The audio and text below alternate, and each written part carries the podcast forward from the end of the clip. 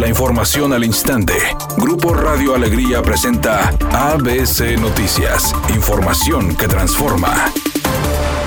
El secretario de Salud en el Estado, Manuel de la O, dio a conocer que en las últimas 24 horas se diagnosticaron y oficializaron 1.920 casos de COVID, además de 55 fallecimientos. Por otra parte, mencionó que el pico máximo se dio el pasado 24 de agosto cuando se registraron 2.083 contagios, por lo que opinó Nuevo León podría estar llegando a una meseta. Sin embargo, manifestó que se encuentra preocupado debido a que próximamente comenzará el nuevo ciclo escolar y con esto vendrá una mayor movilidad de personas, la posibilidad de que aumenten los casos y que la llamada meseta sea muy alta y prolongada. Además, el funcionario de salud estatal anunció la llegada de 419.440 dosis de la vacuna contra el COVID-19 de la farmacéutica estadounidense Moderna, la cual se aplicará en Monterrey, Juárez, Santa Catarina y el Carmen de manera oficial a partir de la próxima semana. Aseguró que cada vez Nuevo León está recibiendo mayor cantidad de dosis de la vacuna contra COVID-19, por lo que agradeció al gobierno federal, ya que hasta este jueves han llegado 4.377.439 dosis de las farmacéuticas Pfizer, hasta AstraZeneca, Sinovac, CanSino y ahora Moderna. Finalmente dijo que las restricciones sanitarias por COVID-19 se mantendrán por una semana más y solo se dará oportunidad de que los parques Chipinque, Fundidor y La Huasteca reabran con aforo del 30%.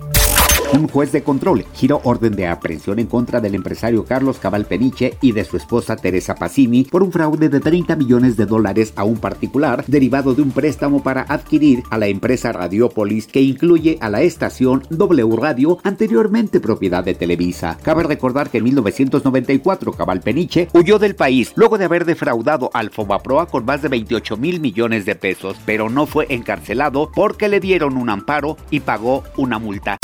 Editorial ABC con Eduardo Garza. Los transportistas ya preparan un aumento a las tarifas camioneras. Dicen que desde el 2015 no han aumentado el costo y que ya aguantaron mucho. Los usuarios del servicio tienen más años aguantando que mejore el transporte público. Están calando al gobierno saliente y al entrante de Samuel García para presionar. ¿A poco no? Escuchen a los usuarios, no solo a los transportistas. Es mi opinión y nada más.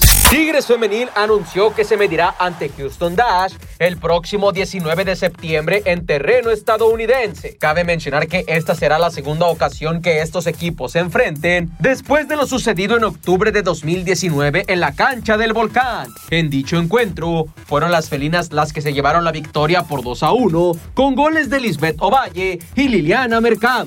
Atención fanáticos de OV7, la gira en la que el grupo celebraría sus 30 años sigue en pausa. No se ha avanzado en este proyecto. Erika, integrante de la agrupación, dijo que no han hablado mucho al respecto, que ahorita están aprovechando el tiempo para limar asperezas y reconciliarse. Eso quiere decir que el pleito entre ellos estuvo fuerte.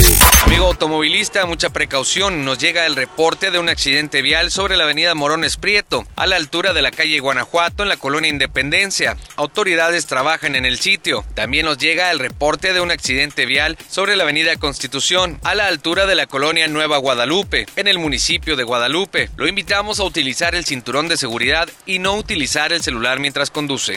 Es una tarde con cielo medio nublado. Se espera una temperatura mínima de 30 grados. Para mañana viernes se pronostica un día con cielo parcialmente nublado. Una temperatura máxima de 34 grados, una mínima de 22. La actual en el centro de Monterrey, 34 grados.